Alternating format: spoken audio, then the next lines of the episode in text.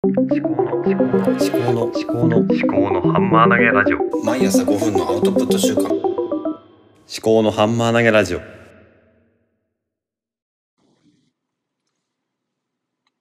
令和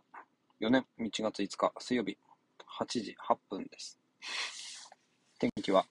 そうですね、まあ晴れですかね。雪はまだちょっとちらついてます。はい。おはようございます。で、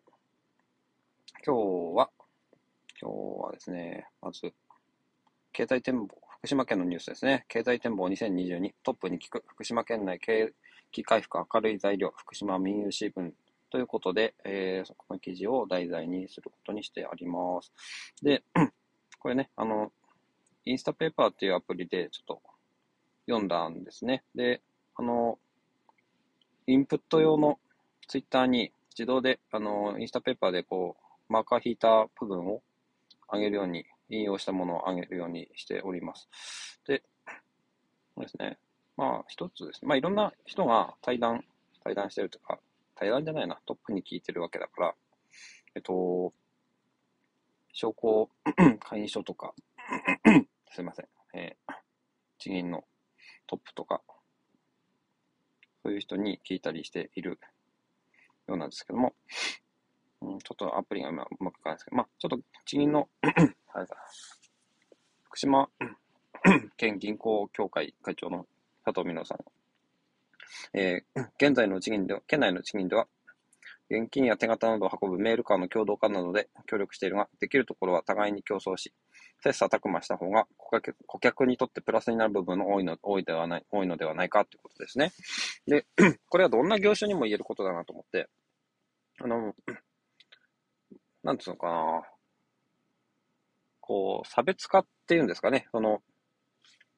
独自性を出す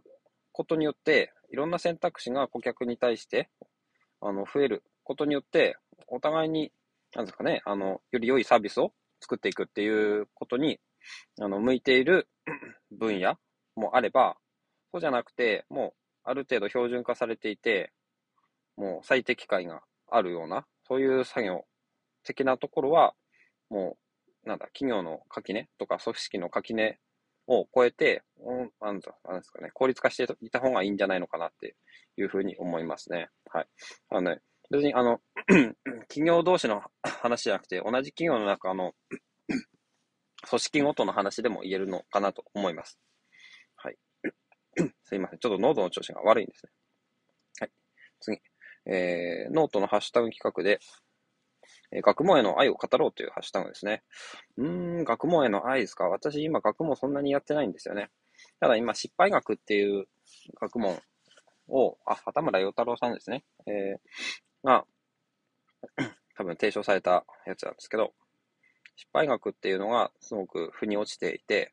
その本を結構買って読んだりしているんですね。ただ失敗学の考え方を日常生活とか普通の普段の仕事に活かして、えーまあ、失敗っっていうのは、うーん、失敗をそのまま次の経験に生かさなければただの失敗なんですけども、うん、よく、まあ、言われていることですけどね。失敗から何を学ぶかっていうことが、まあ一番大事。で、次同じような失敗を起こさないっていうこと。あとは、同じような失敗じゃなくても、もう想定されるものを、あの前もって、あの予防するっていうことですね。から、本当に全く想定できないものっていうのはあんまりないと思うんですね。その想像力さえあれば、あの、すべての可能性を洗い出して、あの、全部、まあこれは起きないだろうとかっていうふうに、こう、早がてとかしないで、あの、見落とさないでいくっていうことが大事だと思うんですね。だからちょっとこのハッシュタグでは失敗学について今後書いていきたいなと思うんですけども、ちょっとまだリマインダーに残しておこうと思います。はい。で、次ですね。お金。お金ですね。お金。お金、お金。お金、これ私が自分で選んだテーマなんですけども、お金の使い方。これを一回、あの、ノートで記事にまとめておかないといけないなと思ってるんですね。あの、自分のために。で、今、まあ、いろんなサブスクリプションサービスに登録しているんですよね。で、 flier っていう書籍要約サービスの、えー、サブスクリプションやってて、あの、最初、シルバー会員で、ゴールド会員にやって、まあ今月からシルバー会員に戻したんですけど、何が違うかっていうと、ゴールド会員は全ての要約があの全部見れる。で、あと、なんだ、あの、音声読み上げ、機械音声で読み上げするっていうのを利用できるっていう。でシルバー会員は確か月5冊までやったかと思うんですけども、の要約がこう読めるってことですね。自分で選んで。で、そういうことなんですけど、フライヤーはまあ正直、どうしようかなって思ってるんですよね。難しい。うん。その要約を読んで、それで読んだことにしちゃうのかっていうのもあるんですよね。あの、要約を読むことによって、まあ立ち読みの、立ち読みだと思うんですよね。あの、要約を読むっていうのは私の今までの 感じからすると、本屋で立ち読みをして、立ち読みを効率化するのがフライヤーだと思うんです。で、立ち読みをして読むか読まないかっていうのを、まあ自分の中でそのその場で、まあ、判断するわけですけども、買うか買わないかっていうね。それを、あの、本屋に行かなくても、フライヤーが、こう、まあ、ある程度、いい本を、あの、選んで、予約してくれて、ちょっとレビューもしてくれるっていうことですね。で、他の人の感想とかも読めるってことですけども、あまあ、あくまで要約なんで、それを、この本を読むか読まないか、私にとって必要であるか必要でないかっていうのの、あの、基準にするためのものだと思うんですよ。で、有料会員になってなくても、あの、最初のページとか2ページ目くらいまでは読めるんですね、フライヤーの。で、要約の、本書の要点みたいな、要点1、2、3、4とか、そういうのまでは読めるんで、それを見て、で、まず網をかけて、で、あ、じゃあこれを読もうかっていうのを、例えば1週間に1冊とか、って決めれば、まあ1ヶ月で5冊くらいになるんで、そうやって、1週間に1冊、うん、なんか選抜して、1日1冊予約が発表されるんで、っていうふうに、あの、一回網をかけて、この網をかけたものについて、こう、読むみたいな形にしてもいいのかなと思ってます。あとは、要点だけ読んで、あ、これは本当に読んだ方がいいなって思うのは、あの、書店行って見たり、あとは、Kindle で買ったりとか、そういう風にしたらいいのかなと思いますね。うん。あ、ちょっとあと、まあ、これ今サブスクリプションサービスね、ニュースピックスとか、ちょっと YouTube とか、いろいろあるんですけどね。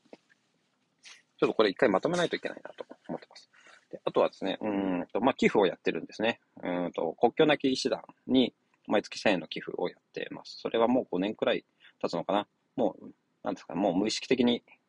やってるわけですね。それも毎月の寄付ということで自動でクレジットカードから引き落としをされるので、特に意識せずにあの自動でされていて、時々なんかレターみたいな手紙みたいなのが来たりとか、と、するわけですね。であと、最近ですね、あの、えー、プラン、プランインターナショナルジャパン？だったかな？あの、パテント上国の子供たちを支援するような そういう N、NPO かなんかですね。NGO だか すいません。で、それで、あの、チャイルド支援ということで、あの、確かホンジュラスだったかな？ちょっと間違ってたら、あれなんですけど、あの、そこの女の子の、えー、毎月1000円、えー、支援するっていうプログラムに参加しました。先月くらいからですかね。で、これなんでやったかっていうと、まあ、娘、子供たちが今私ね、高3、高3、1歳の、えー、3人の子供いるんですけども、えー、まあちょっと大きくなってきたので、まあ海外のことを知ってもらうっていうことに、のきっかけとしてもいいのかなって思うんですよね。手紙のやり取りとかもできるみたいなんで、うん。まあちょっとそういうことで、うん。まあ一回、あの、チャイルド支援じゃない、普通に月1000円の、あの、使い道は自由に使ってもらうっていう、そういう支援をやってたんですけど、一回やめて、またやったってことですね。あと何ですかね。こんなところかな。お金のことは、まあちょっとね、いろいろ、あと投資とか、あの、積み立てとか、そういうこととかもね、いろいろやってるんで、まあまとめておかないといけないのかなと思います。はい。で、最後はですね、本か。本ですね。えっ、ー、と、チキリンの自分メディアをこう作るっていう本ですね。これは買った本ですね。ちょっと今本出しますんで。これちきりんさんっていうのは、あの、ブロガーなんですね。社会派ブロガーとかって言って、あの、はてなブログっていうところでもう何年も前からブログを書いてる方で、えー、まあすごい有名っちゃ有名、ブログ界隈では。で、あと、 Voicy もやってて、 Voice of ちきりんっていう番組もやってて、まあ私時々聞いてるんですけど、そうですね。これ、まあ、自分メディアはこう作るってことで、まあ私もこうやってあの音声配信をしたりとか、これ、これ私もね、あの、自分のためのメディアなんですよね。あの、誰かに発信するっていうわけです。まあ、誰かって言ったら、あの、未来の自分なんですよね。未来の自分がもしね、記憶喪失総研とかな、あ、記憶喪失とかなった時に、あの、過去の自分が何を考えてたっていうのを知る術がなくなるわけですよ。自分の頭の中の記憶しかないわけですから。日記とか、あの、ツイッターとか、そういうのしかないわけですから、ツイッターとか。だから、その代わりに、まあ、ノートっていうね、あの、オンラインで、あの、無料で作れる、ね、そういう、えー、メディアがあるわけですから、それを使って、ちょっとやりたいなと思ってて、で、その匿名にするのかとか、あの、顔を出すのか出さないかとか、そういうことの、ちょっと、こと、そういう関して、